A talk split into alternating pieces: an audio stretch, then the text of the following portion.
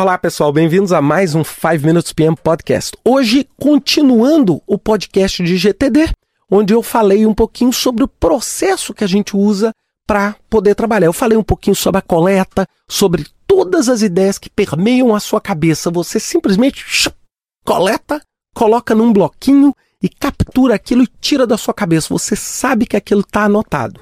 E em seguida eu falei do processamento, cujo objetivo é o quê? Uma vez ao dia, por volta de uma hora, você vai zerar aquela caixa de entrada. Você vai gerar aquelas folhinhas que você colocou ali na sua caixa de entrada, aquilo tudo que você coletou de ideias, de pensamento, de ações, de coisas que ficaram ali permeando a sua cabeça no dia anterior. E você fez o quê? Você definiu. Primeiro, o que, que, é isso? Isso é uma ação ou é uma nação? Isso é alguma coisa que eu tenho que fazer alguma coisa? Eu tenho que dar um telefonema? Eu tenho que ligar? Eu tenho que fazer uma reunião? Eu tenho que mandar um e-mail? Ou isso não é uma ação? Se não for uma ação, é lixo ou é algo para você arquivar no futuro, porque no futuro pode virar uma ação. Agora, se aquilo é uma ação, a segunda coisa que você precisa pensar é o seguinte: qual é a primeira ação? Essa ação é uma coisa que eu faço de uma vez ou eu vou ter que quebrar ela em várias coisas? Se eu tiver que quebrar ela em várias coisas, eu tenho um projeto. Eu tenho um projeto. O projeto nada mais é em GTD do que um conjunto de ações. E aí eu entro para a próxima fase. É o seguinte: se essa ação leva menos de dois minutos, faz na hora, que é o tempo que você leva para guardar. Então, como David Allen fala, se você é dois minutos, faça de uma vez. Agora, se ela leva mais de dois minutos, você tem duas opções. Então, eu tenho uma tarefa que é uma ação e que leva mais de dois minutos. Eu tenho duas opções: delegar ou adiar. Delegar é quando existe alguma pessoa em melhores condições para mim, ou de tempo, ou de capacidade técnica para fazer. E aí essa ação para mim vai ser aguardar. Eu vou colocar isso aí numa lista ou num contexto chamado aguardar. Olha, essa atividade eu não tenho que fazer nada. Eu só tenho que ter ela sob controle porque eu tenho que aguardar um feedback. Agora, como eu não vou fazer ela naquele horário do meu processamento, eu vou adiar, porque eu não consigo delegar. E aí no adiar, eu falo, tem uma data específica? Se tiver, eu vou pôr no calendário. Se não tiver, eu vou colocar numa lista ou num contexto. É assim, quando é que eu posso fazer essa tarefa? Quando eu estiver na rua, quando eu estiver em casa, então eu vou ter um contexto rua, vou ter um contexto casa, vou ter um contexto telefonema, vou ter um contexto computador. Não é? Eu, por exemplo, tenho um contexto fazer quando eu estiver relaxado, eu tenho um contexto fazer na rua. Então você tem projetos e contextos. Então o que é o processamento e a organização? É você exatamente pegar todos os dias a sua lista e zerar e ter certeza de que todas as suas tarefas estão endereçadas.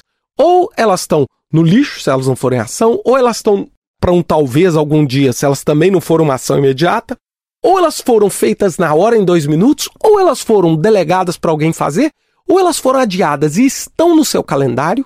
Eu, por exemplo, sempre quando eu adio uma tarefa e a tarefa dura mais de 15 minutos, eu ponho ela no meu calendário. Por isso que vocês, quando olham o meu calendário, meu calendário é caótico, lotado de coisa no calendário. Por quê? Porque eu coloco as minhas tarefas e não só os compromissos que eu tenho com outras pessoas. Eu coloco os compromissos que eu tenho comigo também nessas tarefas. É? E eu também tenho aquelas outras tarefas que eu vou fazer à medida que eu for tendo tempo. E eu vou colocando isso aí nas listas. Então, por exemplo, quando eu estou na rua, quando eu estou no supermercado, por exemplo, é, eu morando aqui na Dinamarca, é, eu que faço compra, tudo é, com a minha mulher, então, poxa, eu lembro, ó, tem que comprar isso aqui. Eu coloco ali rapidamente que no dia que eu chego, aquilo ali já virou a minha lista de supermercado. Eu, por exemplo, eu digo assim até agora, até agora do que eu estou falando, eu tenho uma facilidade muito grande para coletar coisa. Né? Eu fico o dia inteiro coletando coisa. O meu grande problema e meu grande desafio é conter a minha ansiedade no processamento. Por quê?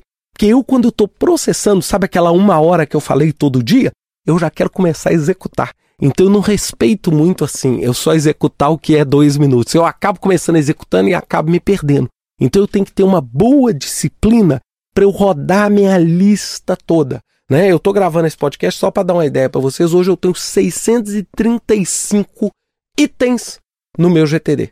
Né? Itens para fazer, para nas listas, etc. Então, seja, você vai coletando e aquilo ali passa a virar uma gestão na sua vida. Hoje eu não consigo viver sem, sem fazer o, o meu GTD, né? Bem, e aí o que, que eu faço durante a semana? eu executo. O que, é execução? A execução nada mais é do que manter a coleta, Você concorda comigo? Eu estou executando umas atividades da lista, mas ao mesmo tempo eu estou coletando outras atividades da lista. E eu, além de fazer a coleta, eu faço todos os dias a minha revisão. Então, todo dia de manhã eu faço a minha revisão, ali o meu processamento. Né? Não vou nem chamar de revisão para não confundir, eu vou fazendo ali o meu processamento. Então, basicamente, é isso que eu faço. Agora falta só um passo que eu vou ensinar para vocês no próximo podcast, que é a revisão. Além disso, no próximo podcast eu quero falar um pouquinho sobre softwares que a gente pode usar para fazer isso e um pouquinho de dicas finais da minha experiência fechando essa série de três podcasts. Um grande abraço para vocês, até semana que vem. Um ótimo GTD e uma ótima semana para todos.